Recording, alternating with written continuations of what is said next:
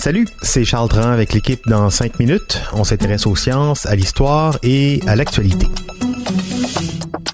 Aujourd'hui, on parle des épinards, en fait, de la photosynthèse. Les épinards nous aident en ce moment non seulement à comprendre un peu plus les phénomènes de photosynthèse, mais ils sont au centre d'expérimentation révolutionnaire qui frôle même la science-fiction et qui pourrait transformer ces épinards en véritable usine à médicaments ou les rendre essentiels dans notre bataille pour contrer le réchauffement climatique. Qu'en est-il exactement? Quelles sont ces expérimentations, ces découvertes?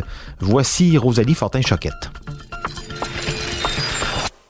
Alors, le 7 mai dernier, il y a une découverte scientifique qui a été publiée dans la revue Science où euh, Taryn Miller et son équipe de chercheurs auraient réussi à créer un chloroplaste artificiel qui, à son tour, réussirait à recréer le phénomène de photosynthèse. Le chloroplaste, c'est un organite qui est présent dans le cytoplasme de toutes les plantes. Donc, c'est une composante de la cellule végétale qui capte la lumière et qui donc participe au processus de photosynthèse. Les faux chloroplastes que cette équipe-là euh, a créés, c'est des membranes photosynthétiques qui sont encapsulées dans des gouttelettes de la grosseur d'une cellule. Et ces gouttelettes-là, elles utilisent la lumière comme source d'énergie pour déclencher une cascade d'enzymes. Dans le fond, ce qu'ils ont créé, c'est euh, vraiment un mécanisme révolutionnaire qui fait carrément le pont entre le monde de la biologie naturelle et synthétique. Maintenant, retournons à nos cours de bio du secondaire pour essayer de mieux comprendre tout ça. Traditionnellement, on connaît six grandes voies qui mènent à la fixation du carbone, c'est-à-dire euh, le processus qui change un carbone inorganique, comme dans le CO2, à un composé organique, comme par exemple des glucides. Et ça, ça se fait avec l'aide d'enzymes qui, elles, sont alimentées par l'énergie solaire ou chimique. Un exemple de ça, ben, c'est la photosynthèse avec le cycle de Calvin. Eh bien, En 2016, le biologiste de synthèse Tobias Herb et ses collègues de l'Institut de microbiologie terrestre Max Planck en Allemagne en ont trouvé un septième. Ils ont appelé ça le cycle SETCH. C-E-T-C-H.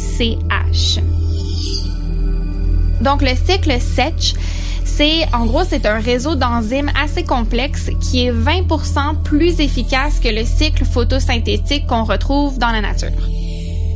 En d'autres termes, ils ont réussi à créer une photosynthèse qui est plus efficace que celle que les plantes font naturellement.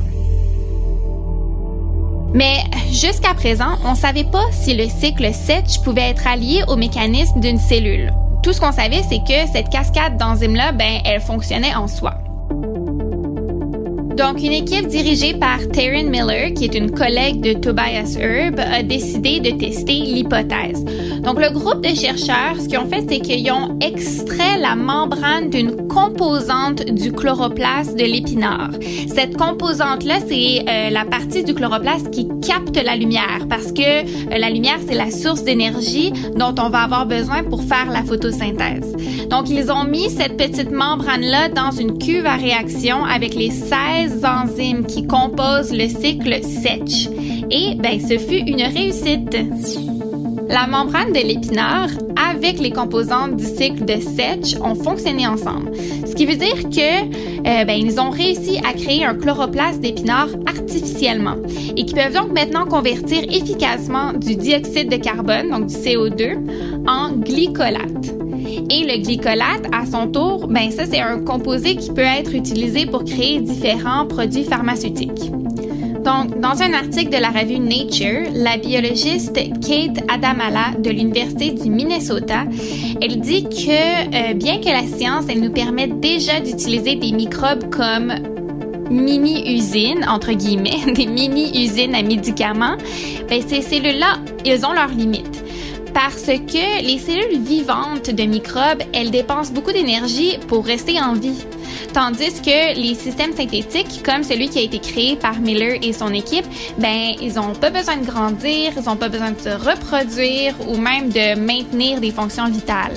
Ça, ça veut dire que le métabolisme entier du système synthétique, il peut se concentrer complètement sur la production de composés chimiques qui pourraient être précieux pour nous.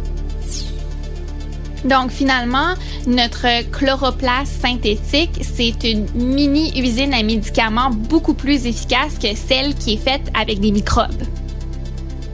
On pourrait même aller jusqu'à croire que, euh, éventuellement, ces systèmes synthétiques-là pourraient jouer un rôle important dans la capture du CO2 atmosphérique. Il s'agirait dans ce cas-là de reproduire une idée de chloroplaste artificielle, mais à une bien, bien, bien, bien, bien plus grande échelle. Mais bon, avant de penser à tout ça, il reste quelques petits problèmes à régler. Parce que le système qui a été créé par Miller et son équipe, ben, il est viable que pour quelques heures. Et euh, c'est sûr que la production à large échelle d'épinards, ben, c'est pas super efficace non plus. Par contre, euh, le docteur Tobias Herb, il nous assure que lui et son équipe sont en voie de trouver une alternative complètement synthétique et qui donnerait un meilleur rendement. Donc, bien que l'idée d'une cellule artificielle en dérange plus d'un, parce que, bon, de créer la vie synthétiquement, ça amène son lot de questions éthiques, euh, la communauté scientifique, elle est en extase devant cette découverte et devant toutes les nouvelles possibilités qu'elle nous offre.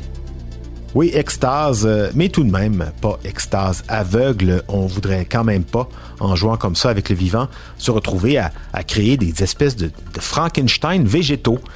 Merci beaucoup, Rosalie Fortin-Choquette. C'était en cinq minutes.